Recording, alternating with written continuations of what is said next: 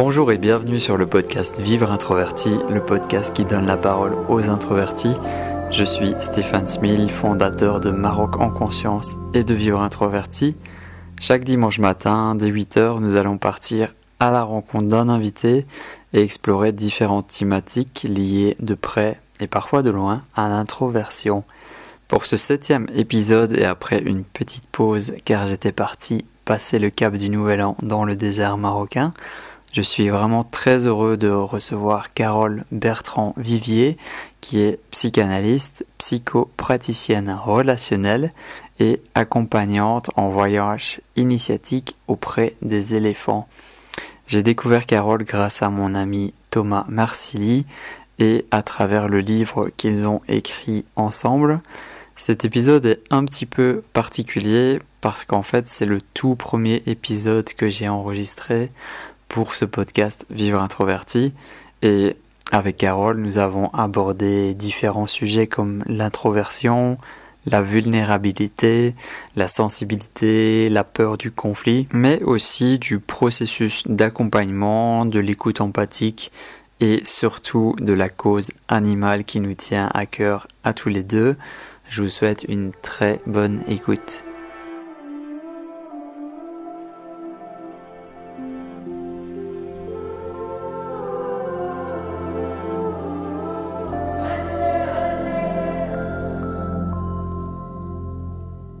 Donc Carole, on va commencer par euh, une première question euh, liée à l'introversion, vu que on est sur le podcast Vivre introverti je vais poser cette question à, chacun de mes invités. Ce serait en fait de me dire quelle est d'après toi, euh, qu'est-ce que c'est l'introversion par rapport à, ton vécu ou ce que tu connais là-dessus?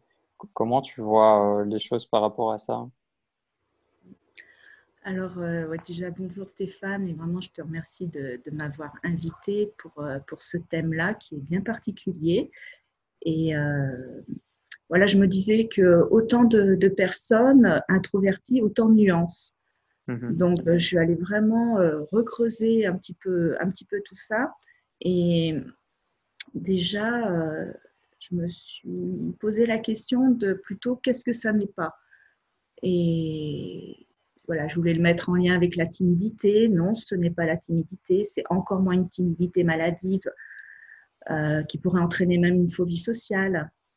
Et puis voilà, je suis allée sur le terrain aussi de l'hypersensibilité. Je pense que voilà, il y a des ponts, il y a des choses comme ça qui peuvent se croiser, mais on n'est pas non plus dans le registre de l'hypersensibilité, pas tout à fait. Et, et, pour moi, voilà, en détricotant un petit peu tout ça, je, je suis allée du côté de est-ce que c'est une nature? Est-ce que c'est une nature? Est-ce que un introverti est introverti d'emblée? Est-ce que c'est vraiment naître avec l'introversion? Euh, par rapport à la timidité, par exemple, la timidité, pour moi, c'est plutôt une réponse à des événements extérieurs. C'est quand l'enfant, par exemple, comprend qu'il est en lien avec l'extérieur, dans le lien social, et que le lien social se fait mal, qui peut créer de la honte et qui entraîne une forme de réaction, une forme de défense qui serait la timidité. Mhm. Alors que l'introversion, euh, qui est vraiment une manière de, de réagir en dedans. Pour moi, c'est voilà, une vie intérieure plus qu'extérieure, mais qui n'empêche pas d'être avec les autres. Donc, on n'est quand même pas tout à fait sur le même euh, champ que la timidité. Euh, quand on est timide, c'est quand même très compliqué d'être en relation. Je ne sais même pas si la relation est possible. Alors qu'un introverti est en relation, mais à sa façon. C'est-à-dire qu'il va, il va, il va vraiment devoir trouver euh, son espace de sécurité, son espace de protection, mais il peut être vraiment euh, en relation et en lien. Euh, voilà, c'est la différence avec l'extraverti. Hein. C'est vrai qu'on est dans une société qui va plutôt enfin, optimiser, enfin en tout cas, on va faire plus attention à des extravertis qu'à des introvertis, mais ça n'empêche pas, pour moi, à mon sens, une, vraiment des, des, valeurs humaines très, très, très profondes. Je suis toujours attirée par les introvertis je les trouve euh, bah, très, très subtiles, à l'écoute, avec une belle qualité de présence, d'accueil. voilà, on va avoir le temps de, développer tout ça dans, dans, notre, dans notre entretien. Mais pour donner voilà, une définition personnelle, pour moi, c'est vraiment euh, euh, peut-être naître avec, et on va aussi peut-être aller, je vais pouvoir expliquer pourquoi. Euh, il y a une question de manque de confiance, c'est sûr, euh, mais en tout cas, euh, des personnes qui peuvent vraiment faire avec, avec les autres, à leur façon. Ouais, ouais. Ouais, tu l'as, bien expliqué, c'est ma vision aussi. Et beaucoup de personnes confondent l'introversion avec la timidité. C'est dommage, mais grâce à ce podcast et à la communication qu'on peut faire autour de ça, ça va changer dans, l'inconscient collectif. Tu vois que l'introversion n'est pas un problème, c'est juste une manière de fonctionner. C'est vrai que la, timidité, tu as la peur d'aller vers l'autre. L'introversion, c'est un choix de, bah, de choisir les moments où tu vas vers les autres peut-être privilégier aussi la, la, qualité à la quantité. Mm-hmm. Est-ce que toi-même, tu aurais une tendance introvertie ou, pas? Oui, je, crois que je suis une introvertie qui a su, euh, qui a su bien avancer. Euh, je me reconnais dans l'introversion, c'est autour de ce besoin de, besoin de silence, euh, et puis, ce que j'en ai fait aussi dans ma vie, notamment dans mon métier de, psy, de naturopathe euh, avant, de, de psycho, somato, psychanalyste, d'accompagnante aussi euh, en voyage initiatique. Vraiment cette qualité d'écoute, de, présence, euh, avec ce besoin de solitude, mais qui n'est pas dans l'isolement. L'intimide va plutôt aller chercher l'isolement, mmh parce qu'il y a d'énormes peurs, alors que L'introverti, il, va être dans un espace, euh, il, va, il va choisir voilà, des temps de silence et de solitude pour, euh, pour se régénérer, pour euh, peut-être éviter d'être trop en interaction, d'être trop hyper sollicité, ce qui peut être compliqué. Donc il a besoin de calme et de, et de discrétion. Et là, je me reconnais vraiment. Et pour autant, ça ne m'a pas empêché d'avancer en relation avec les autres et d'en faire mon métier. Et j'aime communiquer, j'aime être en lien, j'aime être en, groupe aussi, mais je vais choisir mes groupes. Je ne vais pas aller n'importe où. Euh, je préfère les petits groupes où il y a vraiment une interaction de personne à personne. Et c'est pour ça aussi que j'ai choisi de, travailler dans mes enseignements avec des petits groupes. Pour moi, c'est vraiment euh, euh, une évidence. Je suis vraiment convoquée par ma nature profonde à, m'adresser à des petits groupes. 8, 10, 12 personnes. Mmh. J'ai besoin voilà, de, alors pour moi, et parce que je suis en empathie, du coup, je peux ressentir le besoin de l'autre. Il y a une belle écoute là.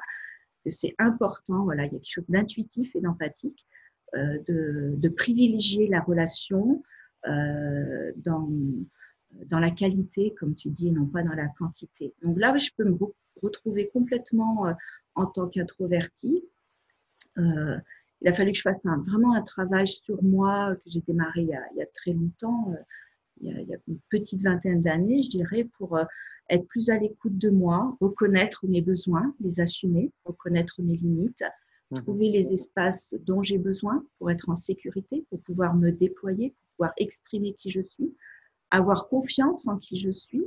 Donc, c'est évidemment mieux se connaître, accepter ses limites. On ne peut pas tout. C'est apprendre à dire non aussi, c'est apprendre à s'extraire. C'est choisir un métier qui respecte ses limites. Voilà, c'est vraiment tout ça qui s'est tissé au fil des années avec, euh, avec ce travail euh, de, de, connaissances. Euh, et puis voilà, c'est au quotidien, je crois que c'est une discipline de l'être où je rencontre ma vulnérabilité, je l'assume et j'en fais un potentiel très positif. Je lutte pas, je suis pas contre, je suis avec. Et à des moments, je peux perdre confiance, je peux vraiment me, ressentir face à certaines personnes, hein, parce que je crois qu'il y a dans cette, euh, dans cette vulnérabilité, il y a peut-être aussi une difficulté à reconnaître en l'autre euh, une posture haute, voire manipulatrice. Il y aurait quelque chose en moi qui ne saurait pas euh, me confronter à des personnes, oui, je dirais manipulatrices Hein, c'est le mot qui vient là comme ça. Ça peut être ça mon, petit, mon petit écueil, je dirais encore aujourd'hui. Euh, et c'est pour ça aussi sans doute que je, voilà, je prends toujours ces temps de, retrait et d'observation, parce que je sais qu'à à l'extérieur, des, des, personnes qui sont dans leur toute puissance et qui peuvent user et abuser euh, des gens qui n'osent pas dire. Donc, je crois que c'est mieux se connaître, c'est aussi voilà être à la bonne distance et prendre son temps pour aller rencontrer l'autre en confiance. Ouais, c'est intéressant. Il y, a, il y a beaucoup d'introvertis aussi qui ont assez peur du conflit. Euh, moi-même, je, je, déteste être, être, en conflit avec un autre humain. Et je ne sais pas si c'est mm. ça que tu voulais aussi exprimer. Oui, oui, oui il, y a, il, y a, de ça, hein, dans cette difficulté à se positionner. Alors, en même temps, euh, je pense que les personnes qui vont écouter le podcast vont sourire parce que je, suis quelqu'un quand même d'assez affirmé, mais ça s'est travaillé. Moi, je me vois petite fille adolescente avec euh, euh, oui, une peur de l'extérieur, euh, oui, vraiment une observation permanente qui m'a aussi permis de, encore une fois, de développer un, regard, de ne pas aller trop vite, voilà, de prendre mon temps. Donc, il y avait beaucoup d'observations et, et je rentre pas facilement dans le, dans le conflit. Moi, je vais, je vais je vais souvent ne, pas me sentir euh, peut-être euh, non pas légitime, mais ou alors ça n'a pas de sens. Peut-être je peux me dire ça, quoi bon, euh, ou ça me fait peur. Oui, je pense que la peur peut être là. Ouais. Il y a aussi comme on, comme on a ce côté qui est, enfin cette sensibilité qui est assez développée, même sans parler d'hypersensibilité à partir du moment où tu es en conflit avec quelqu'un, tu, le ressens intérieurement comme une douleur et mm. c'est assez difficile à vivre aussi de, de ressentir ça sur plusieurs jours, plusieurs semaines. Oui, c'est peut-être là aussi la peur de ne pas être à la hauteur, euh, d'être jugé, critiqué, que ça sent. Et je pense qu'il y a de la sensibilité, voire même de l'hypersensibilité. C'est là où on, est sur euh, des choses très, très subtil, on peut rejoindre l'hypersensible avec cette façon de surréagir aux mhm. événements extérieurs et aux influences extérieures. Donc, c'est tout prendre à cœur, c'est, oui, il y a une exagération des émotions, mais voilà, je pense que là, euh, du haut de mes, 53 ans, j'ai quand même bien, réglé tout ça. Mais enfin, je me vois, voilà, dans des situations euh, qui ne seraient pas si extrêmes pour beaucoup de personnes et qui l'ont été pour moi avec une vraie difficulté à, faire un pas de côté, euh, à, reprendre confiance en ma parole. Et voilà, ça peut, ça pouvait se manifester même physiquement avec, je ne sais pas, des vertiges, des tremblements, des palpitations, une accélération de la respiration, parce que je suis prise dans un truc que je ne sais pas gérer. Donc voilà, j'ai passé ma vie pour me décaler de ça, laisser, euh, laisser agir, euh, euh, laisser l'autre là où il est. voilà. Je, pense que j'ai quand même assez bien trouvé tous mes espaces de, sécurité de bonne distance pour pas rentrer en conflit et, ne pas me sentir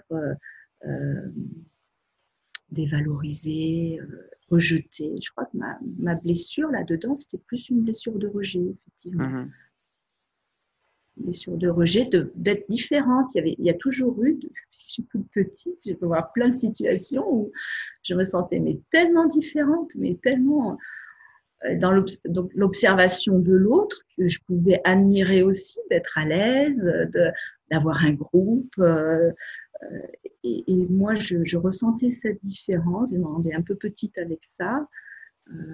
Et maintenant, ma différence, voilà, je l'assume complètement. Je fais confiance en, mes appels, l'appel de l'écriture, l'appel des éléphants, l'appel de, de, des propositions, la tienne compris, où, où, je, voilà, je me sens vraiment à l'aise. Et, mais ça a été un, vrai chemin. Oui, ça a été vraiment, vraiment un chemin de compréhension et d'acceptation. Et, là encore, je pense que c'est l'acceptation. C'est, je reviens sur le fait de ne pas lutter, surtout de ne rien changer. Enfin, de rien changer, euh, c'est-à-dire que euh, oui, l'acceptation permet d'être qui on est. Et je suis qui je suis, je m'aime comme je suis. Ça a été vraiment quelque chose de, très enseignant et de, très guérissant pour moi. Hmm. l'accueil de soi. Oui. Et tu sais, sur, euh, sur la chaîne YouTube Vivre Introverti, un des piliers, un des fondamentaux, c'est la connaissance de soi. Donc, je répète toujours que voilà, plus tu vas apprendre à te connaître, mieux, mieux tu vas vivre en harmonie avec qui tu es et accueillir aussi ton tempérament. Par rapport à ça, toi, dans ton parcours, est-ce que, est que ce processus a commencé par un déclic précis ou, pas? Comment ça, comment ça a commencé pour toi, la connaissance de soi? Moi, ça a commencé après euh, un gros choc euh, affectif, hein, c'est suite à mon divorce. Mmh euh, il y a eu la naissance de ma fille déjà il y a 28 ans, qui a été vraiment un gros, gros déclic où j'ai senti que, et pour elle et pour moi, j'avais à aller dans une, un chemin de compréhension. Euh, là, j'ai vraiment mis en place euh, mon processus d'évolution professionnelle en tant que naturopathe.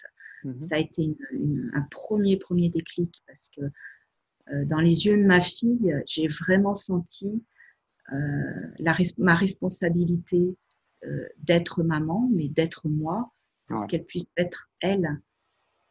Et euh, enfin, ça a été vraiment, mais quasiment immédiatement, quand j'ai plongé mon regard dans le sien, il s'est passé mais, un retournement, mais ça a été une révélation, un vrai déclic. Je pas du tout là-dedans.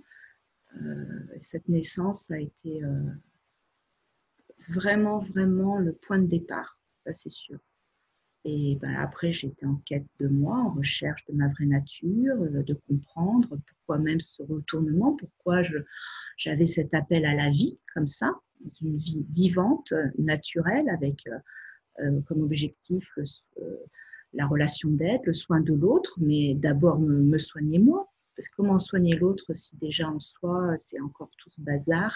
Mmh et puis voilà, ensuite il y a eu le, divorce euh, avec, euh, avec son père, assez rapidement. Donc euh, là, j'avais perdu pied. J'avais vraiment perdu pied. J'avais en face de moi quelqu'un de, bah, pour le coup, de très manipulateur. Et je ne savais plus qui j'étais. J'avais perdu pied. Donc, j'irai au nom de ma fille et peut-être pas tant au nom de moi à cet instant-là, j'ai décidé de me prendre en main avec euh, quelqu'un. J'ai fait des belles rencontres mmh. et ça a été vraiment euh, un beau chemin, un beau chemin euh, avec d'autres belles rencontres. J'ai eu cette chance-là de rencontrer vraiment des belles âmes. Et assez rapidement, dans ce chemin-là, j'ai senti que j'avais cet appel aussi dans la relation d'aide, non pas tant sur le plan physique comme la naturopathie peut plus l'exprimer, mais sur un plan encore plus global, même si la naturopathie parle d'une médecine holistique et globale, mais j'avais besoin de cette connaissance, de cette, de cette connaissance de la psyché, des relations humaines. Et pour ça, il fallait que je me rencontre encore plus, que je puisse vraiment dépasser euh, des caps pour pouvoir le proposer à l'autre, mais même pas le proposer consciemment, c'est que ça se fait dans une posture thérapeutique, il y a quelque chose qui va vraiment d'inconscient inconscient amener l'autre à, rencontrer la bonne, la bonne personne, comme moi j'ai rencontré les bonnes personnes. Donc c'est tout un travail intérieur. Et là, ça a été vraiment miraculeux, mais miraculeux. J'ai pu renaître à moi-même, comme, le titre de mon livre, Oser vivant naître à soi-même, ça part vraiment de là j'ai repris confiance. Euh, je suis allée regarder dans mon histoire pourquoi j'avais cette, euh, cette façon de, de me laisser faire aussi, hein, être introverti et se laisser faire. Hein, ça, euh, ça, peut être, oui, ça pouvait être le sujet de mon, ça peut être le sujet de mon prochain livre. Donc, je suis allée détricoter tout ça avec des, vraiment des, personnes qui ont su me faire comprendre ce qui s'était passé. Je, suis remontée très très loin dans, cette euh, dans cet apprendre à se connaître et c'est pour ça que je suis, devenue psychanalyste parce que pour moi ça a été vraiment la voie euh, la voie sacrée euh, que j'appelle même la voie de la profondeur c'est d'aller rencontrer le petit bébé dans le transgénérationnel, hein, dans la, transmission dans la lignée, le petit bébé in utero et le petit bébé dans les premiers mois de sa vie et les toutes premières années de sa vie. Et ça dit tellement, tellement de choses. Et je pense qu'un introverti, euh, il aurait comme euh, une non-confirmation d'existence, c'est-à-dire que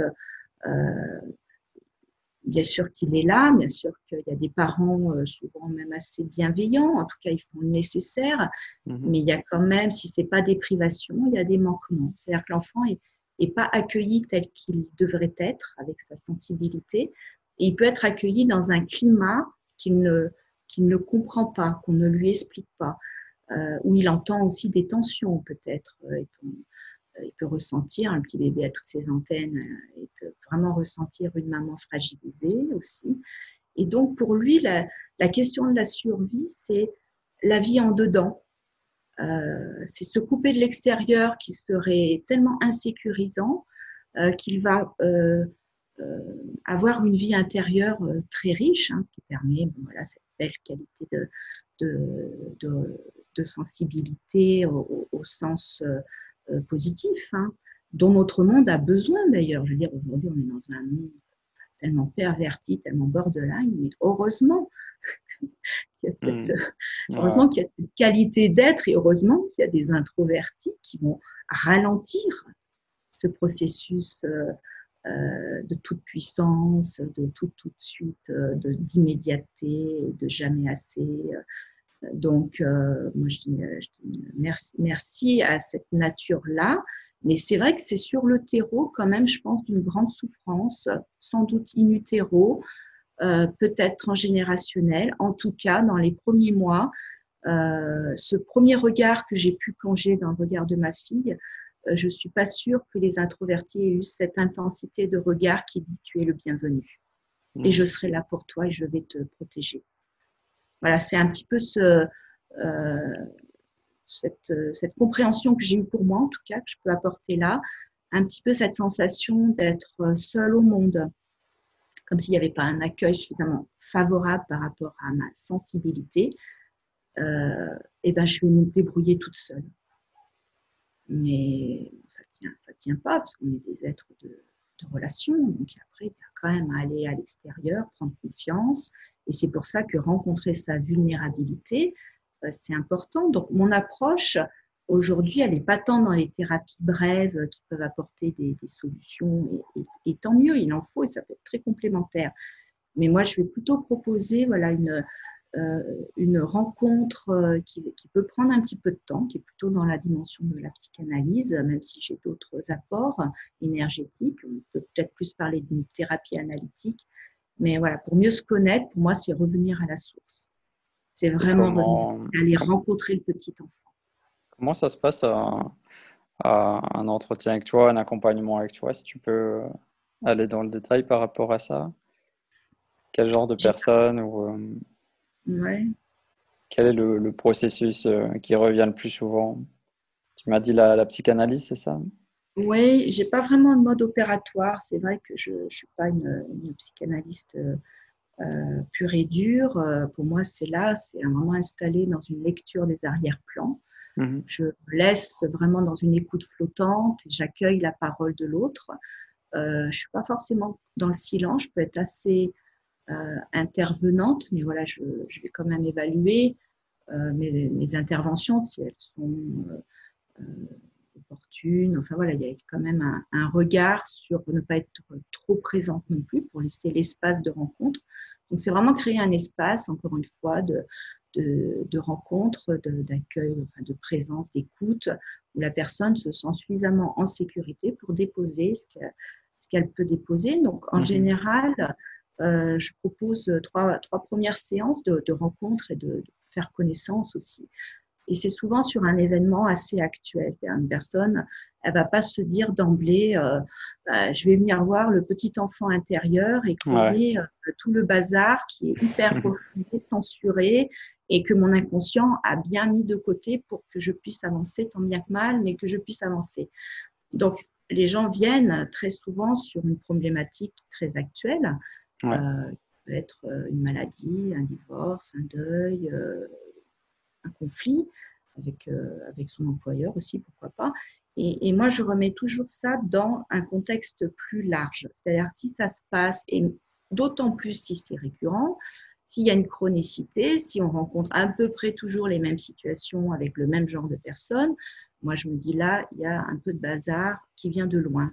Et là, j'élargis. Voilà, je propose vraiment de, descendre en soi, d'aller parler de sa petite enfance, de sa relation aux parents, et c'était comment, et des parents comment, et la fratrie. Voilà, essayer de, de revenir au contexte d'avant mhm. pour voir qu'est-ce qui a pu faire fixation. Alors, Freud a été excellent là-dessus, pas surtout, mais sur ça, c'est de définir sur les stades de l'évolution de la petite enfance les points de fixation. Est-ce que c'est au stade anal au stade, euh, au stade oral avant, au stade anal, au stade phallique, etc. Ça me donne des informations de savoir à peu près à quel âge ça pu se fixer et quels sont les mécanismes de défense, euh, les réactions de, euh, ben, d'évitement, de refoulement, tout, ce que l'on peut mettre en place pour fuir cette réalité et se laisser faire, encore une fois, et, s'installer souvent dans une chronicité. On répète les mêmes situations. Donc, euh, c'est vraiment aller euh, tout doucement. C'est pour ça que ça prend aussi un petit peu de temps parce qu'on ne va pas se rencontrer aussi facilement. On ne va pas euh, faire ces, liens aussi facilement. Il y a la question de la fidélité familiale, la culpabilité qui peut être là. On peut vraiment aussi aller du côté de, de l'enfant parentificateur qui ne peut pas oser être lui parce que son projet c'est de sauver ses parents il y a beaucoup, beaucoup de, choses qui peuvent être approchées. Et en hmm. tout cas, c'est aller toucher les, nouages familiaux pour petit à petit amener à une forme de déliance où la personne euh, euh, se prend en compte et euh, redevient, se choisit, redevient sujet de sa vie. C'est le jeu sujet qui va parler et non pas l'enfant pris dans, dans une obligation d'être euh, vis-à-vis des injonctions, euh, souvent parentales, sociétales aussi par la suite. Donc c'est pour ça que la psychanalyse pour moi était une grande aide. Donc il n'y a pas vraiment de mode opératoire pour revenir à ta question. C'est un temps d'écoute et de parole et parfois euh, un temps du corps. C'est-à-dire j'ai des personnes qui sont tellement en difficulté d'expression, je vais quand même leur proposer un temps énergétique, un temps du corps que j'appelle le, toucher conscient, pour mmh vraiment puissent se poser, se déposer et puis, euh, à travers cette intention de se retrouver, pouvoir euh, lâcher quelque chose. C'est-à-dire qu'à la fin du soin, il y a quelque chose qui s'est posé d'un peu différent et elles repartent avec une intention euh, plus manifestée où elles se choisissent mieux et d'une séance à l'autre, voilà, ça évolue comme ça. Donc, je dirais que j'ai deux process à la fois le temps de parole assez euh, psychanalytique, où je n'ai pas d'entrée par euh, un temps du corps, et, euh, et l'autre, un temps de parole un peu plus écourté, où je vais proposer un temps du corps, qui est un temps aussi de l'inconscient, puisque le, corps, c'est l'inconscient. Mmh. Donc, donc il y a les deux aspects, mental et corps, c'est important. Mmh. Et j'aimerais revenir aussi sur ce que tu as dit tout à l'heure par rapport au processus d'accompagnement, donc euh, en dehors de, du type de thérapie, le, le, fait à un moment de ta vie d'être accompagné par une personne, je sais qu'il y en a beaucoup qui n'osent pas faire le pas, mais comment tu vois les choses, toi, sur le fait d'être accompagné euh, par quelqu'un pour t'aider à dépasser une problématique ou une difficulté? Pour moi, c'est vraiment évidemment un beau cadeau, un beau cadeau qu'on se fait Mmh. Euh, je dirais que c'est presque non négociable, c'est-à-dire que c'est vraiment une possibilité d'avoir euh, une personne aidante euh, qui, dans le transfert, peut être le bon parent, du coup, et, vraiment sécuriser cet espace où, où, le patient se, rencontre mieux. Donc, je crois qu'on est vraiment sorti de si je vais voir un thérapeute, c'est que je suis fou. Enfin, je la fais un petit peu courte là-dessus, mais avec ses croyances très Ça évolué, hmm. Donc voilà, aujourd'hui, c'est euh, euh, pour moi, c'est une évidence, une évidence euh, d'aller déposer quelque chose auprès de quelqu'un, ce qui pouvait être le cas quand les gens allaient se faire se, confesser, où le médecin était beaucoup plus à l'écoute, prenait beaucoup plus le temps aussi. Hein, tout ça, ça n'existe plus. Il n'y a, a, plus euh, il n'y a, plus d'espace de, d'accueil de, la parole et, des blessures et des souffrances. Euh, à l'extérieur, sur un plan plus social, je dirais. Donc, il faut aller trouver la, bonne personne, une belle rencontre. On peut choisir différents types de, de thérapies, ce que j'appelle les thérapies brèves, euh, où, euh, je veux dire, aujourd'hui, on a des propositions vraiment très intéressantes, très pertinentes, décodage, euh, de, que ce soit en médecine informationnelle, que ce soit en coaching, en accompagnement de l'être, tel que tu le proposes aussi, avec une meilleure connaissance de soi, dans les voyages initiatiques. moi, je trouve que euh, on aurait tort de s'en priver et c'est prendre soin de soi, c'est véritablement prendre soin de soi. moi, bon, j'étais peut-être euh, un petit peu avant-gardiste avec tout ce que je, propose aujourd'hui, je l'ai tissé depuis bien longtemps puisque ça date de quasiment 29 ans. Euh, mais voilà, il y a un moment, c'était tellement évident que j'avais besoin de quelqu'un. Je, ne savais plus qui j'étais. J'avais perdu confiance en moi, j'étais complètement déboussolée je, doutais de moi, ce qui n'était pas ma nature euh, avant, avant de rencontrer euh, cette situation familiale. Donc, euh, ça a été où je reste là et je suis dépossédée, où je reprends quelque chose pour m'investir au plus près de moi, pour vraiment aller me rencontrer et accepter aussi ma véritable nature, qui est celle de l'introverti, mais qui peut en faire quelque chose euh, le bonifier, l'expanser, le déployer, le proposer aux autres, in fine. Donc, je, ouais, je, pense qu'un introverti qui a su se prendre en charge peut aussi le transmettre. Ça, c'est une vraie qualité, mais une vraie. C'est une évidence que c'est possible de le proposer aux autres parce qu'il y a, y a vraiment ce travail en soi qui permet de sécuriser l'autre que c'est possible je crois que moi, ce qui attire les personnes près de moi euh, dans, ma patientèle, c'est cette posture euh, sereine. Euh, je ne sais pas tout, j'ai beaucoup d'humilité, je ne cherche pas des réponses pour des réponses, mais j'accueille vraiment. En tout cas, je suis vigilante à ça. Je suis humaine aussi, mais je, suis vigilante à ça. Je dirais qu'il y a vraiment dans ma posture thérapeutique cette ouais, cette vigilance, enfin une vigilance, ça serait celle-là, c'est de, d'aller rencontrer l'autre avec euh, beaucoup de beaucoup d'amour hmm. et tel qu'il est, comme il est, mais en cherchant peut-être les, ouvertures dont il a besoin encore euh, une fois pour, euh, pour s'affirmer et être dans l'acceptation de, sa nature profonde. Ouais, et tu sais, dans, parmi les introvertis, euh, il y en a beaucoup qui, euh, qui deviennent thérapeutes aussi parce que on a déjà cette capacité à, écouter l'autre d'une manière empathique. J'imagine tu connais la, communication non violente, la CNV. On, parle beaucoup de ça, tu vois, la, écouter l'autre d'une manière empathique. Mm. Et euh, je, je, ressens ça que, ouais, beaucoup de thérapeutes ont cette qualité de réussir à écouter l'autre sans jugement, sans, tu vois, même te mettre à la place de l'autre. Et que des fois, quand, quand tu es un peu perdu ou euh, que tu n'as pas confiance en toi, juste le fait d'écouter l'autre, euh, ça, peut te, te, permettre de te rendre compte que tu peux apporter quelque chose à l'autre juste en l'écoutant. Mm. Oui, c'est évident. Il y a tellement, encore une fois, peu de, de, lieux, de ressources, peu de personnes ressources, que rien que d'être face à quelqu'un qui écoute, c'est cadeau, C'est vraiment cadeau. Euh, c'est rare, même. Oui, ouais, un, thérapeute, il, a, il, a, des techniques, il a sa caisse à outils, mais ce qu'il a à vraiment inscrire dans sa rencontre avec son patient, c'est l'écoute qualité de présence, euh, écoute empathique et communication non violente. Alors, je, je, me, je me, souris à moi-même quand je dis communication non violente parce qu'il y a aussi un peu le style euh, Carole Bertrand. Et je peux aussi amener quelque chose d'un peu, tu vois, faire des scansions. À un moment donné, j'arrête quelque chose quand même qui peut, tu vois, saisir la personne, mais avec un cœur grand ouvert comme ça, évidemment. Mais si tu mm-hmm. veux, il y a un moment je peux arrêter quelque chose quand même en disant mais t'es où là?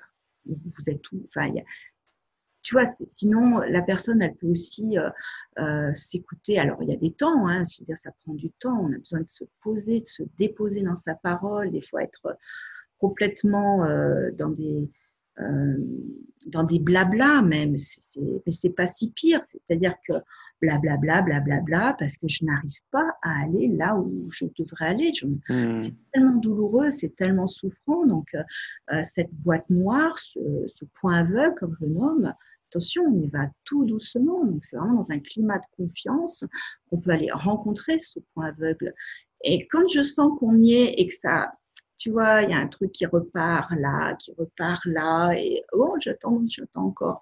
Puis à un moment donné, je dis, et là, on, on est où, quoi? Qu'est-ce qui se passe? Et ça pourrait euh, ne pas être de la communication non violente pour, pour autant. Euh, ça permet vraiment de dire waouh, ouais, ok, euh, je suis vous pourquoi C'est quoi ma, ma, véritable intention? Mmh. Donc, c'est revenir de temps en temps à cette, cette intention de départ pour le recentrer. Mais oui, évidemment, la communication non violente, c'est euh, à inscrire dès le plus jeune âge. Moi, là, j'ai fait dernièrement un joli parcours avec euh, l'association SEV, Savoir-être et vivre, ensemble, qui a été créée euh, entre autres par Frédéric Lenoir, pour être animatrice d'ateliers philo auprès des enfants. Mhm. Donc, tu vois, j'évolue encore. Enfin, je, je sens que dans la, dans, dans la petite enfance, auprès des enfants, il y a vraiment à être euh, et leur permettre euh, cette qualité de présence, encore une fois, d'écoute, de parole, d'être dans le discernement et puis le respect de soi et le respect de l'autre. Et ça, ça démarre dans la petite enfance, évidemment. Donc, euh, oui, là, on est très clairement dans la communication non violente. C'est-à-dire qu'on évite le, les, les, phrases assassines et on va questionner l'autre sur ses besoins. Et qu'est-ce qui se passe là? Et euh, savoir trouver les bons mots pour le rassurer, pour qu'il puisse effectivement euh, décider quelque chose qui fait sens en son nom, tel qu'il est, comme il est. Hmm. Et ça s'écoute. Et, et, voilà. Et voilà comme si c'était simple, mais on voit bien comment les parents se tout difficilement avec leurs enfants, parce que non initiés aussi. C'est pour ça que les initiations euh, à la relation, c'est à tous les âges de la vie à tous les âges. Il faut reprendre quelque chose pour la transmission. On le reprend pour soi, on le reprend pour la transmission. Et si ce n'est pas la transmission pour les enfants, c'est la transmission euh, dans le groupe. C'est-à-dire qu'on va semer quelque chose. C'est notre processus d'humanisation. On ne peut pas être à côté aujourd'hui. Et, merci les introvertis d'oser de, quelque chose, d'oser le vivant et de permettre de semer les, euh, graines, euh, je dirais communément, du bien vivre ensemble. Hein. Hmm. Bah, c'est super, hein, le savoir-être vivre ensemble. Ils ont aussi une, une branche au Maroc. Et euh, je, trouve ça magnifique qu'on puisse euh, être dans cette démarche avec les enfants. Et c'est un des signes aussi que le monde a changé. Il y a de plus en plus d'initiatives de, ce genre. C'est super que tu aies pu te former là-dessus. Hein. J'ai eu un vrai coup de cœur. En fait, j'ai écouté une conférence de Frédéric Lenoir en janvier et puis parler de cette association. Moi, j'étais dans Oser vivant, d'être à soi-même avec mon, livre que j'ai coécrit avec euh, euh, mon ami Thomas Marcilly, que tu connais aussi. Et, et, je me disais comment je peux rentrer dans les, dans les écoles avec Oser vivant, d'être à soi-même? Je pensais plus aux adolescents. Euh, mais je me disais comment je vais rentrer là? J'avais fait quelques demandes au, niveau des collèges et des lycées de, de ma région et puis pas de réponse. Enfin, je me dis, tiens, ils ont peut-être besoin de quelque chose de plus euh, formalisé, mais j'en étais là. Et comme quand c'est ouvert, tout arrive au bon moment avec les bonnes mhm. personnes. Je vois cette conférence de Frédéric Lenoir sur le bonheur, sur Spinoza, et il parle de l'association. Je vais voir le site, ils ont une plateforme sensationnelle. Et là, je dis, OK, OK, c'est là. Et je me suis ça. OK, c'est là. C'est un petit peu dommage parce qu'avec le confinement, on n'a pas pu terminer le, cursus en présentiel, mais en distanciel. Mhm. Moi, j'aime bien aussi être dans, dans, le contact avec des groupes choisis. Et là, je savais qu'on était vraiment dans une, une, belle, une belle cohérence, une belle ambiance et vraiment un bel état d'esprit. Et ça s'est fait en distanciel, mais bon, voilà, c'est pas grave, ça s'est vraiment bien fait. Ils ont été, alors, l'association la, vraiment, je, j'en parle, je fais une petite parenthèse, ils ont été tellement formidables. Ils nous ont concocté euh, des, visioconférences d'une telle qualité. Il y a, des enseignants qui sont extraordinaires. Il y a vraiment un, bel élan de transmission. je me suis régalée. Pourtant, j'ai l'habitude, hein, depuis le temps que je vais suivre des formations et que j'en propose moi aussi. Mais là, je me suis vraiment régalée. Ça a été intense et, très, très enseignant. J'ai pu reprendre des lectures euh, euh, sur la petite enfance, notamment le livre de Catherine Guéguen euh, pour une, pour une enfance heureuse, mais bon, pas qu'elle, hein, je ne peux pas tout nommer parce qu'on y passerait trop de temps, mais ça mhm. m'a replongé aussi dans, dans l'éducation non violente, parce qu'on parle de la communication non violente, mais euh, voilà, ça m'a replongé dans l'éducation non violente, qui peut se reprendre à tous les âges, à tous les âges. Et moi, ça m'aide aussi beaucoup dans l'accueil de mes groupes, dans le voyage en soi sur la terre des éléphants, enfin tout ça, ça euh, c'est des pièces du puzzle, quoi. Mais ouais, merci à, à Savoir être et vivre ensemble de permettre d'aller rencontrer les enfants enfin en tant que des personnes euh, et prendre soin, prendre soin de tout ça. C'est super, vraiment. Ouais, c'est une belle initiative et j'apprécie énormément Frédéric Lenoir. C'est vraiment un homme, euh, enfin une des personnes qui m'inspire le plus, euh, qui est personne vivante, tu vois, sur Terre en ce moment. Et je pense que tu connais aussi, il, a fait beaucoup de choses aussi pour les animaux et ça pourrait permettre la transition sur sur ton lien avec la, cause animale qui te, qui te touche énormément aussi. Oui. Tu peux nous en parler de ça et aussi de, de ce que tu as mis en place avec les éléphants Ça va être intéressant de, de t'entendre là-dessus. Oui, ouais, je pense que le, le, lien avec Frédéric Lenoir et, et bien d'autres, heureusement, euh, est là. Pour moi, euh, il y, a une évidence, hein, cette alliance euh, homme-nature, animal, enfin homme-enfant. Hein, euh, c'est une telle évidence. Je, pense que les animaux euh, nous permettent un contact justement euh, sécurisant, chaleureux, voire joyeux. c'est très thérapeutique. Et, et voilà, il y a beaucoup de choses qui se font aussi sur le, sur le champ de la médiation animale, qui, voilà, qui est proposée auprès des personnes vulnérables, euh, auprès des handicapés, des autistes euh, et puis des personnes simplement qui ont besoin d'aller euh, se rencontrer avec cette connexion bienveillante qui leur permet aussi de revenir à la source. Donc, pourquoi les éléphants? Eh ben, bonne question.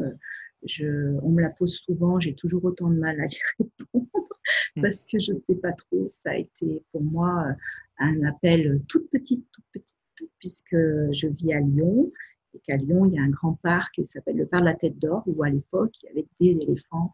Et euh, j'étais malheureuse aussi de voir les autres animaux enfermés, parce que le parc, il a changé. Mais le parc, à l'époque, euh, c'était vraiment des, petits, euh, des petites cages et les ours étaient enfermés, il n'y avait pas de nature. Enfin, les éléphants, je sais pas, étaient peut-être 3-4 à l'époque, dans un espace que bétonné.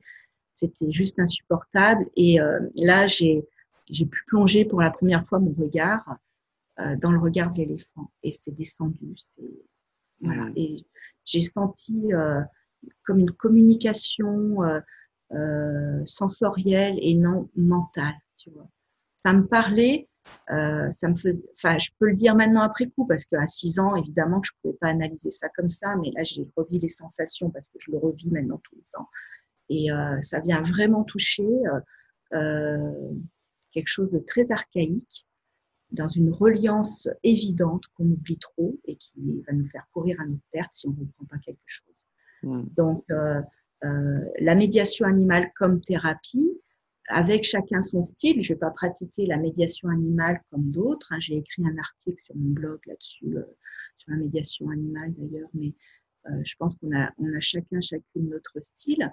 Moi, je suis beaucoup dans les temps de silence, je suis beaucoup dans, dans, la marche en silence, dans le pas de l'éléphant, dans pouvoir euh, plonger son regard et se laisser, se laisser plonger aussi, parce que ce regard qui vient nous scanner, qui vient vraiment nous toucher au cœur, l'éléphant, il sait qui on est, il sait, il a compris, donc on arrive évidemment avec euh, une respiration,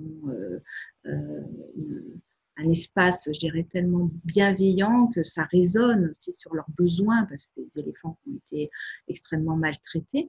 Donc, il y a ce donner-recevoir, c'est-à-dire qu'à travers leur conditionnement, là où ils sont encore en semi-liberté, parce qu'on va voir des éléphants qui ont été, qui sont dans des camps éthiques évidemment, mais qui ont quand même subi beaucoup de malveillance, maltraitance, donc ils sont mhm. en semi-liberté, ne vivent pas librement dans les forêts comme les éléphants sauvages, mais quand même avec beaucoup plus de, euh, comment de bien-traitance, c'est-à-dire qu'on prend en compte leurs besoins, c'est-à-dire qu'on ne monte pas dessus, c'est-à-dire qu'ils vont aussi jouer dans l'eau, dans la boue, qu'ils sont dans le groupe, que les familles, il y a du regroupement familial.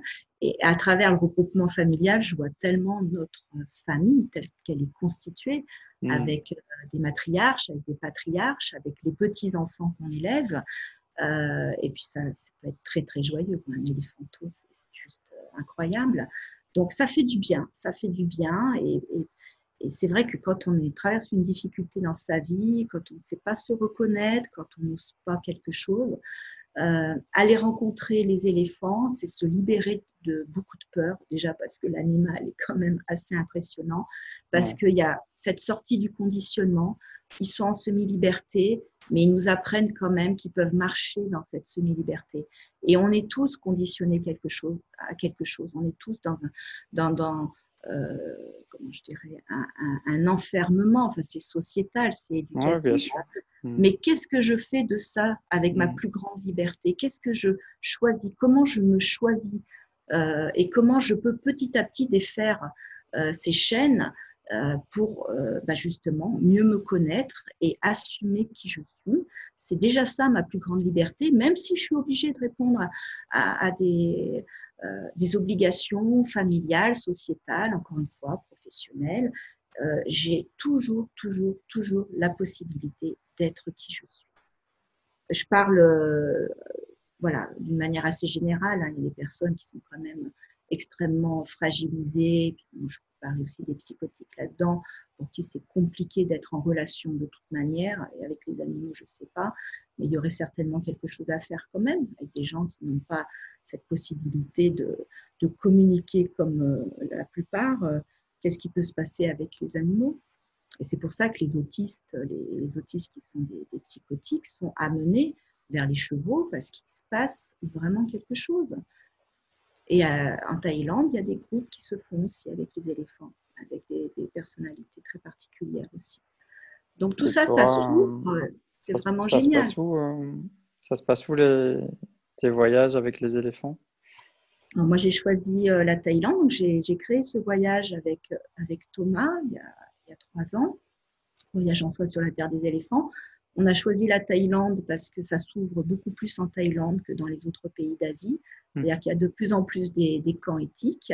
Et, euh, voilà, donc euh, pour nous, ça, a facilité notre projet. Il y a eu deux, années, deux beaux voyages avec Thomas en 2018 et 2019. Euh, en 2019, dans la région de Chiang Mai, où j'ai élu domicile parce que là, j'ai vraiment rencontré les bonnes personnes. Je suis aidée par l'agence Safari qui est sur place et qui va vraiment choisir non seulement les camps éthiques dignes de ce nom, mais l'accueil du groupe dans de bonnes conditions. Je leur fais une totale confiance. Ils sont extraordinaires avec des, guides. Il y a deux guides, euh, Tic et Dino, qui sont absolument fantastiques. Et cette année, donc, euh, je serai accompagnée avec une autre amie, avec Sigolène, Sigolène Bertrand, qui est art thérapeute et qui euh, qui, sera, qui sera avec moi cette année si euh, l'ouverture des frontières est totale et complète et sans condition, si c'est reporté. Et, et, le, et, le, voyage grandit en humanité parce que euh, on va intégrer avec Sigolène une rencontre avec les enfants dans un orphelinat. Donc, on fait le choix d'un orphelinat pour mmh. créer un parrainage et permettre aux enfants, je l'espère, de venir avec nous dans la jungle, rencontrer les éléphants dans leur plus grande liberté, et non pas dans des mascarades de défilés.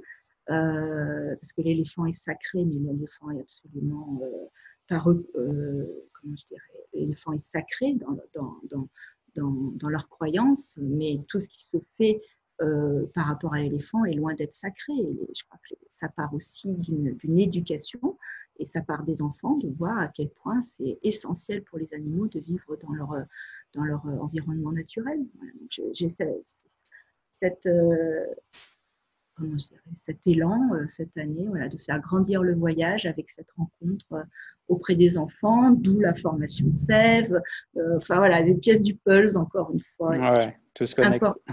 Hmm. Important de, de, de, relier tout ça.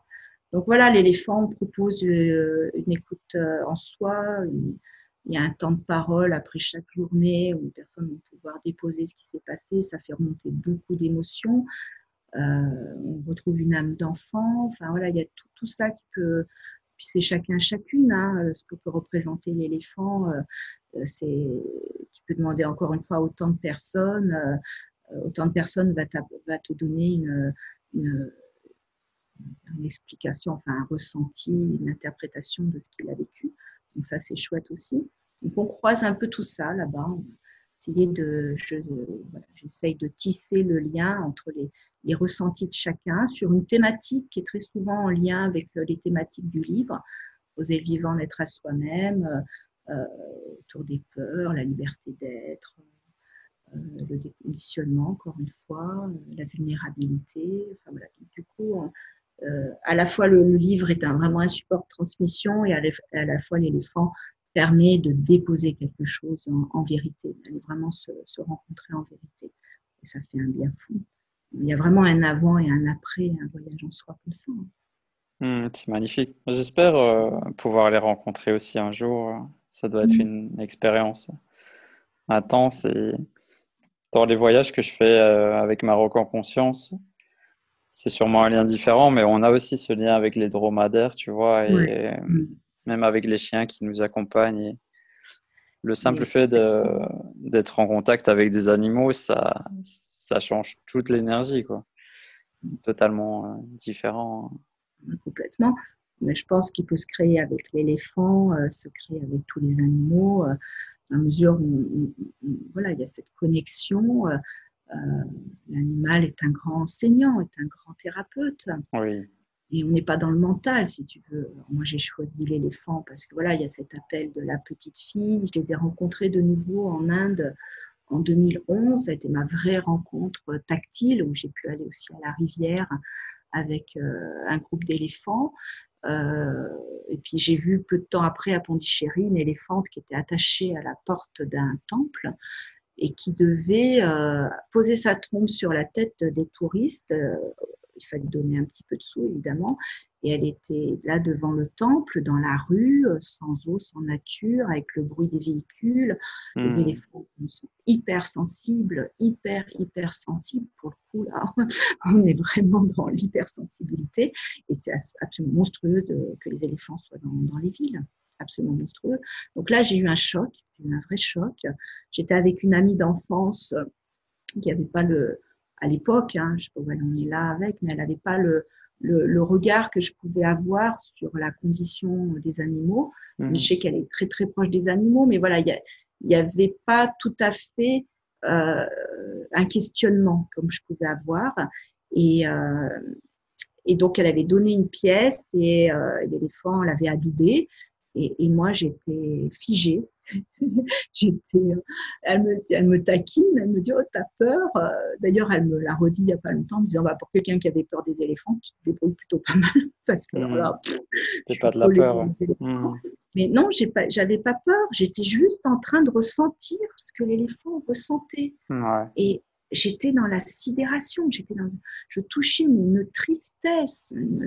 Et là, ça me disait mais plus jamais ça. Mais c'est pas possible.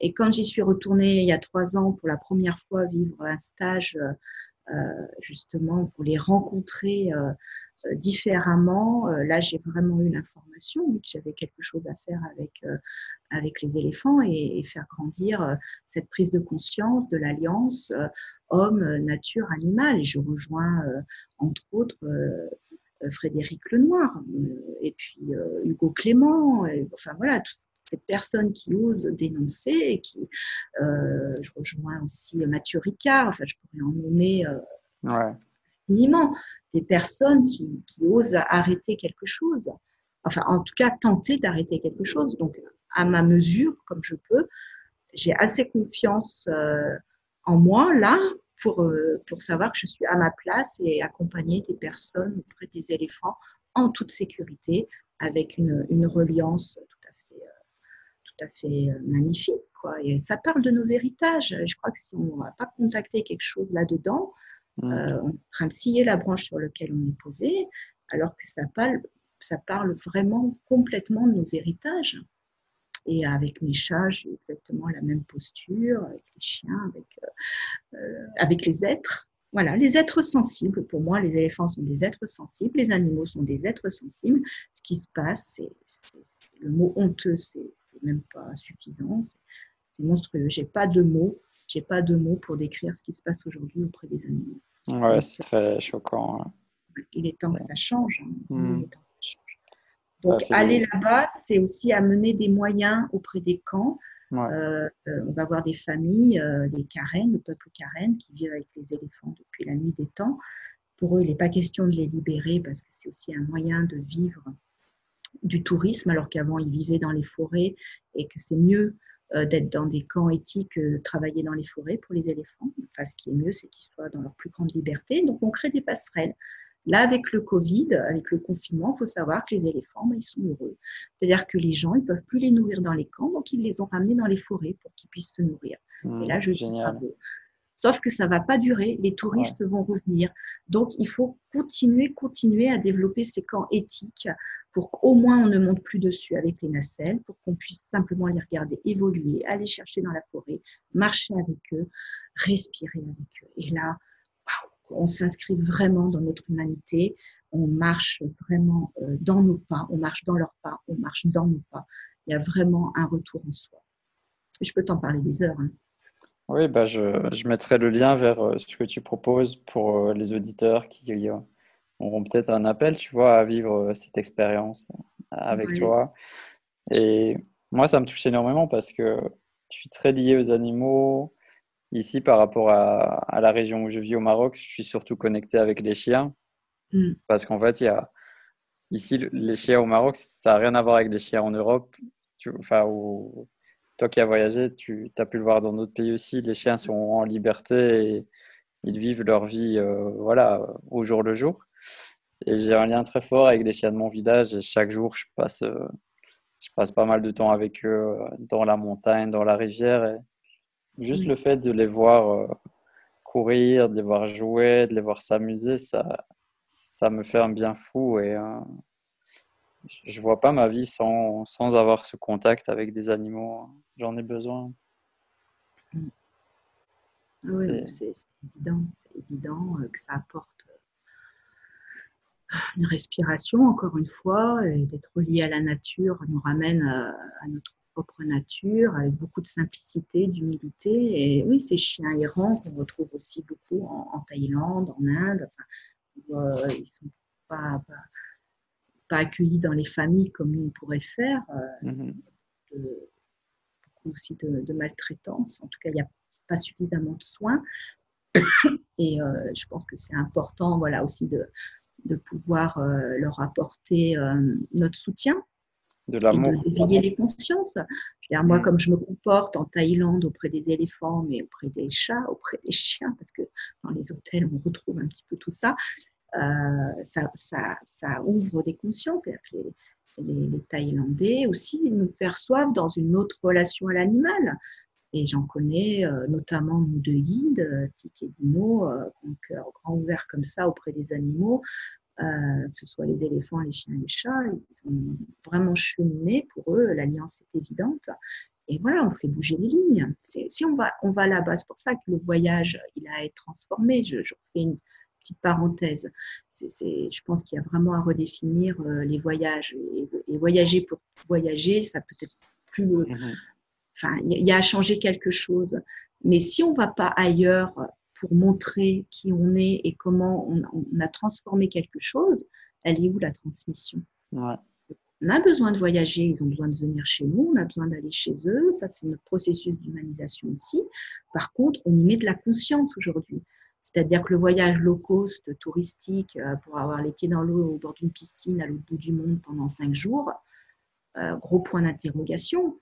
Mais mettre du sens, aller rencontrer les gens, permettre à des familles euh, permettre à des, je veux dire, à des animaux aussi, pour le coup, permettre un retournement, ben ça, je, dis OK, OK, on a besoin aussi de nos moyens. Nous, occidentaux, on a les moyens d'aller apporter quelque chose de différent. D'où le travail en soi, d'où se reconnecter soi-même à sa véritable nature. Et on le transmet, on le transmet dans son quotidien, on le transmet dans l'ici et ailleurs. Et ce que tu proposes est de toute beauté. Hein. Ça, fait, quelques mois que je te suis, euh, une bonne année. Et voilà, tu es, vraiment là avec ce que tu proposes. Et euh, moi, je, voilà, je suis toujours touchée. Donc, j'ai gardé contact avec toi et je, te suis dans ce que tu proposes. Mais je suis toujours touchée par euh, les personnes qui, qui, ont retourné, tu vois, qui, qui amènent justement un regard différent par le fait qu'ils ont cette sensibilité introverti ou pas, en tout cas, euh, mhm. euh, il y a une vibration, voilà, on se remet à une autre fréquence. Et ça, c'est indispensable aujourd'hui. Donc, il va falloir vraiment repenser les voyages. Et je pense qu'il y aura de plus en plus de voyages éco-responsables. Que, voilà, on est vraiment dans le voyage initiatique, le voyage éthique. c'est indispensable aujourd'hui. Il faut repenser tout ça, évidemment. Je suis 100% d'accord avec toi. Et bah, moi, je le vois parce que c'est mon activité principale, mais euh, il y a de plus en mm. plus de demandes pour voyager autrement, pour voyager en se connectant euh, bah, déjà aux habitants et après à tout le reste. Mais euh, comme tu dis, c'est juste pour voyager au bord de la piscine et ne jamais être en contact avec les autres. Après, voilà, ça, chacun choisit ce qui lui correspond, mais je pense qu'il y a une réelle transformation qui, qui est en train de se faire euh, depuis quelques années et qui va sûrement s'accélérer mm. avec ce qu'on est en train de vivre. Donc c'est positif. Ouais. très positif. C'est sûr qu'on n'en est pas tous au même plan de conscience et plus on a travaillé sur soi, plus on, ouvre cette conscience et, voilà, le transmettre permet à d'autres personnes de faire ce pas de plus et ainsi de suite. C'est voilà, c'est comme je dis, un processus d'évolution euh, et je crois que là, oui, avec ce, confinement, j'ose espérer euh, euh, que beaucoup, pas tous, hein, mais que beaucoup vont, pouvoir réfléchir aux conséquences de leurs actes, de leurs choix mmh euh, pour eux, pour, vraiment se, reconnecter encore une fois au plus près d'eux-mêmes et pour, pour l'environnement. L'environnement, la nature et les animaux, et tout, voilà, la nature et tous ses règnes. Indispensable. Et c'est c'est pas retourner vivre dans une grotte et, perdre tous les avantages du modernisme. C'est juste euh, porter de la conscience dans ses choix de consommation euh, et, aussi porter de la conscience dans l'impact qu'on peut avoir auprès du vivant, de tout le vivant. Ouais. Donc, c'est pas sans nous et chacun, chacune. C'est ce que Pierre Rabhi nomme la part du colibri. Encore Tom. Donc, euh, Qu'est-ce que je fais de ça? Ben, J'ai toujours un pouvoir. J'ai le pouvoir de changer les choses euh, pour moi et, et de le transmettre parce que, euh, parce que oui, à l'extérieur, les gens ont besoin d'être initiés. Et c'est pas, c'est pas juger ça, c'est juste euh, voilà, une éducation, encore une fois, non violente. C'est la, preuve par l'exemple. Et puis, c'est, c'est l'évidence, l'évidence de prendre soin du vivant. Et je voulais aussi qu'on parle de, ton livre, pas forcément d'entrer dans les détails du livre, mais déjà rien que le titre, je le trouve euh, bah, touchant, euh, je le trouve euh, beau. Donc, il s'appelle Oser le vivant, naître à soi-même. Comment vous est venue l'idée de ce titre et quelle est l'énergie qu'il y a derrière, d'après toi? Alors, quand Thomas m'a proposé d'écrire le livre, donc il y a maintenant ans, c'était pour mes 50 ans. Euh, j'étais déjà en lien avec Thomas depuis longtemps, un beau lien, et puis euh, on aime tous les deux écrire, donc c'était déjà l'idée de la coécriture, et puis voilà, on est aussi bien, bien comment je dirais, euh, liés dans, dans nos projets professionnels, puisqu'il y a aussi la, création du voyage en soi. Mmh et l'état d'esprit, c'était de, de de, pouvoir déposer euh, notre chemin, notre cheminement en, toute simplicité pour dire c'est possible. C'est-à-dire qu'on peut partir de loin. Euh, il y a des fractures euh, des blessures infantiles. Et il y a toujours moyen d'en faire quelque chose. Donc, oser le vivant, naître à soi-même, c'est quelque part reprendre les rênes de sa vie. Donc avec Thomas, on était vraiment euh, comme, je dirais presque deux philosophes, à, s'échanger nos idées. On a travaillé à distance, puisqu'il n'était pas dans la région lyonnaise, mais on a posé les sujets au fur et à mesure. On s'est dit, bon, il y aura tel et tel thème. Commencer à écrire chacun de notre côté. Après, on se donnait des rendez-vous Skype pour euh, croiser nos idées, se relire. Enfin, il y a vraiment tout un travail qui a duré quasiment deux ans pour, euh, pour euh, se poser, se déposer dans notre écriture. Donc euh, oui, je crois que c'est un, témoignage, pas une, biographie non plus, mais on reprend vraiment des éléments de notre évolution, de nos rencontres, pour voilà, insuffler quelque chose auprès de, de nos lecteurs et lectrices qu'il avait, qu'elle avait toujours la possibilité de choisir, de se choisir. Donc, euh, naître à soi-même, c'est une expression euh, un petit peu particulière aussi, mais naître à soi-même, euh, si tu veux, l'idée c'était que la naissance nous est donnée, enfin d'emblée, voilà, il y a quelque chose de, biologique, papa et mhm. maman se rencontrent, le bébé arrive, et il est, il est dépendant. Mhm. Voilà, il mm. est dépendant de cette rencontre, de cette naissance, qui mm-hmm. ne choisit pas vraiment, bien qu'on puisse dire que voilà, il y a une incarnation choisie, mais voilà, sur un plan biologique en tout cas, il, est assez, il est assez passif le bébé. Et naître à soi-même, c'est l'instant d'après, comme j'aime le dire euh, euh, dans mon écriture et dans mes conférences, c'est l'instant où le bébé, que j'avais même nommé le bébé glouton, il a toutes les capacités en lui pour aller euh, vivre euh, pleinement toutes les expériences qui lui sont amenées et grandir avec ces expériences. Mais parfois, il va être embuté avec un contexte familial très difficile, euh, un contexte sociétal qui peut être aussi culturel très difficile, et il est freiné dans ce déploiement. Mmh. Donc, naître à soi-même, qui est là aussi, je dirais, d'emblée, c'est-à-dire que c'est la respiration même de la vie qui se vit, elle peut être complètement freinée et empêchée. Mais je crois, de, par mon, expérience aussi de thérapeute et mon propre vécu, qu'il y a toujours un moment où on peut naître à soi-même. Dans cet instant d'après, c'est se redéfinir avec qui on est, c'est mieux se connaître et se positionner, c'est oser, oser la vie, oser le vivant euh, avec ses propres choix euh, qui ne regardent personne, dans lequel on est obligé de prendre en compte, j'imagine, est-ce que j'ai fait euh, son environnement, mais il y a quelque chose de très puissant en soi qui peut être repris à tout moment avec l'aide de quelqu'un dans des thérapies euh, euh, diverses, des travails de groupe ou voyages initiatiques. Toujours un moment où ça dit oui, oui à la vie. Et ça, c'est une décision interne qui est personnelle. C'est pas papa et maman c'est pas le. Tu vois, c'est vraiment. Euh, j'arrête quelque chose de ma dépendance affective. Euh, oui, j'ai des figures d'attachement qui n'ont pas été au top et elles sont rarement au top, mais on peut même se dire qu'elles ont fait de leur mieux quand il n'y a pas de maltraitance, euh, je dirais, signifiante, en tout cas pas volontaire. Après, tout, mmh tout peut être maltraitant selon la sensibilité de l'enfant, encore une fois, mais c'est-à-dire, qu'est-ce que je fais avec moi D'être à soi-même, c'est, je vais peut-être arrêter là d'être à l'extérieur et de trouver des prétextes. Et je vais me prendre en main. Hmm. Et je vais aller rencontrer qui je suis et, mon potentiel. Et je, et je, vais aller là où j'ai envie d'aller avec ça. Donc euh, voilà, ça peut être pour moi l'appel euh, l'appel des éléphants, par exemple, mais ça peut être plein de choses, des choses très simples dans le quotidien. Être en relation avec soi. Pour être en relation avec les autres, c'est être en relation avec ça. D'être à soi-même, c'est vraiment reprendre ça. Et euh, voilà, c'est un travail euh, de, de, de,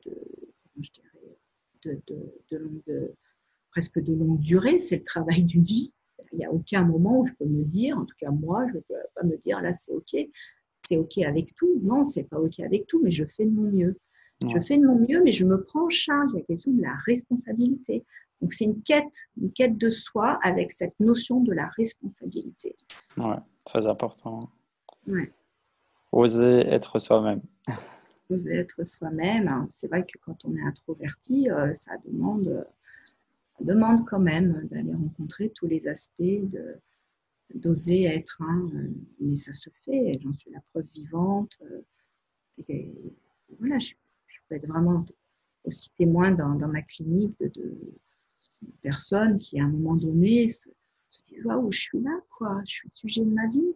Donc, naître à soi-même, oser le vivant, naître à soi-même, oui, c'est se reconnaître euh, sujet de sa vie et euh, faire de son mieux. À partir de là, on accepte sa vulnérabilité, on, ne renonce pas à qui on est, on ne renie pas son, introversion, on va la potentialiser dans des métiers qui correspondent à ses qualités d'être de sensible, etc., etc. Et, euh, je ne peux pas être euh, parfaite, mais je prends soin euh, de ce qui est essentiel pour moi. Magnifique. Bah, Carole, merci pour cet échange un parcours de vie très inspirant et c'était euh, très euh, intéressant de, partager avec toi sur tous ces sujets. Mm. Je, termine chaque podcast par, euh, par une question par rapport à des livres qui auraient pu avoir un impact vraiment transformateur sur ta vie. Est-ce qu'il y en a un, deux ou, ou trois qui, qui ont pu te toucher vraiment en profondeur hein, dans ton chemin de vie? Il y, en a, il y en a énormément. Et puis, euh, bah, ce, qui, ce, qui, me vient euh, quand même là, euh, un des premiers livres sur, mon chemin de réconciliation, ça a été le, Les quatre accords que j'ai lu mmh. il y a une petite vingtaine d'années. Et ça a été vraiment. c'est mon livre de chevet. Hein, je veux dire, j'y reviens, j'y reviens, j'y reviens, parce que tout est là, tout est dit. Ah, le, cinquième, le, cinquième, accord est, magnifique aussi parce que là, pour le coup, il parle justement de la responsabilité de vie. Mhm. C'est-à-dire que presque tu oublies euh, tout ce qu'on peut te dire et tu, tu voilà, soyez sceptique, mais euh, apprenez quand même. tu vois, mais c'est voilà, c'est d'être à soi-même. Euh, on ne laisse pas l'autre choisir pour, pour, soi. On reprend les rênes de sa vie. Mhm. Donc, Don Miguel Ruiz, un grand, grand merci pour m'avoir éclairé une petite vingtaine d'années. Euh, il y a un autre livre aussi euh, qui m'a beaucoup beaucoup ému. Euh, j'adore j'adore Christiane Christiane Singer et, son, son, dernier livre, celui qu'elle a écrit sur son elle était malade, hein, elle, était, en partance, elle a écrit ce livre avec ses dernières forces qui s'appelle Dernier fragment d'un long voyage. Oh. Et, mais tellement d'émotions, c'était tellement puissant de voir jusqu'où elle mené sa passion et comment elle pouvait dire au revoir dans le vivant, euh, avec euh, une mort en soi, euh, être à soi-même, là jusqu'au dernier souffle, hmm. jusqu'au dernier souffle, avec. Euh, alors en plus, voilà, j'avais beaucoup d'émotions parce que j'ai une de mes amies qui était atteinte d'un cancer et qui s'est éteinte très peu de temps après après Christiane. Et euh, du coup, j'étais vraiment là-dedans et ça m'a beaucoup, beaucoup aidé à faire mon deuil. Euh, beaucoup, beaucoup. Voilà. Vraiment euh, un livre très touchant que, que je conseille toujours.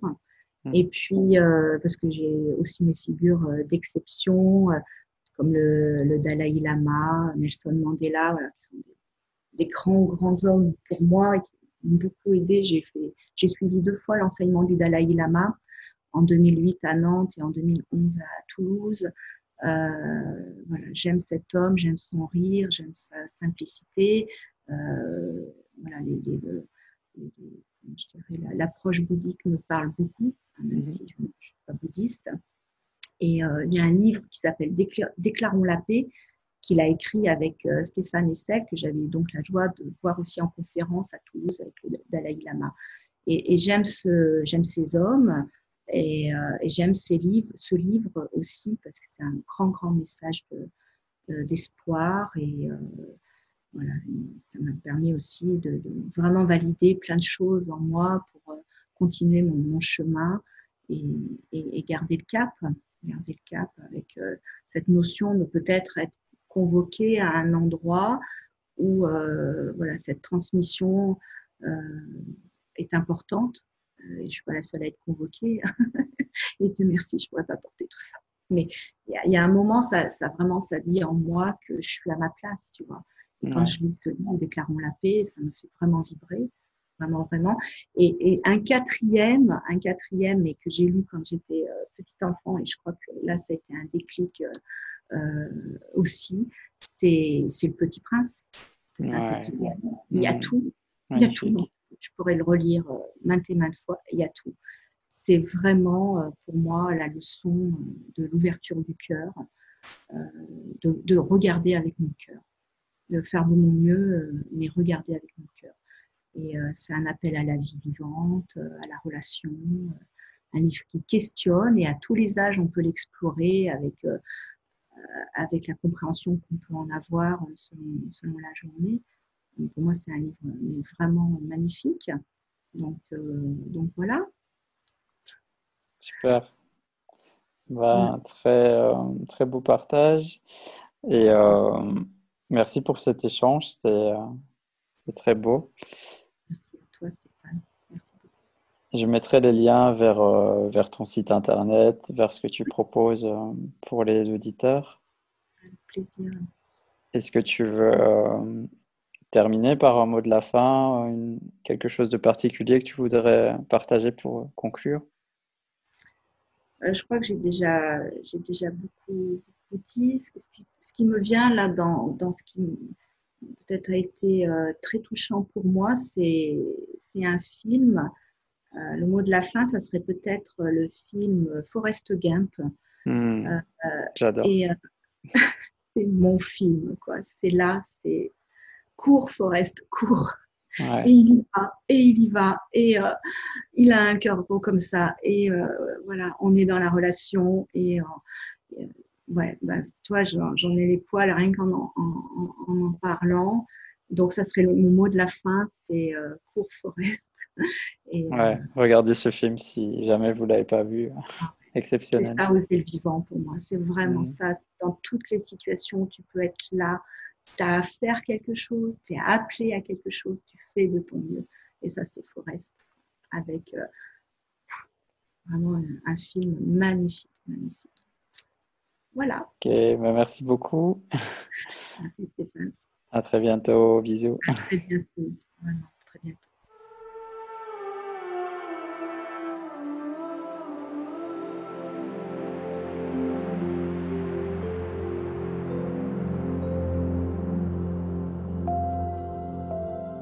Merci de nous avoir écoutés jusqu'à la fin de cet épisode. Si vous avez aimé ce podcast, vous pouvez m'aider à le faire grandir en lui donnant 5 étoiles sur Apple Podcast ou sur votre plateforme de podcast préférée. Vous pouvez aussi vous abonner pour être sûr de recevoir les prochains épisodes. Et si vous voulez rejoindre gratuitement notre communauté d'introvertis rayonnants, Bienvenue sur notre groupe privé. Vous pouvez le rejoindre en passant sur le site vivreintroverti.com, donc vivreintroverti tout attaché.com.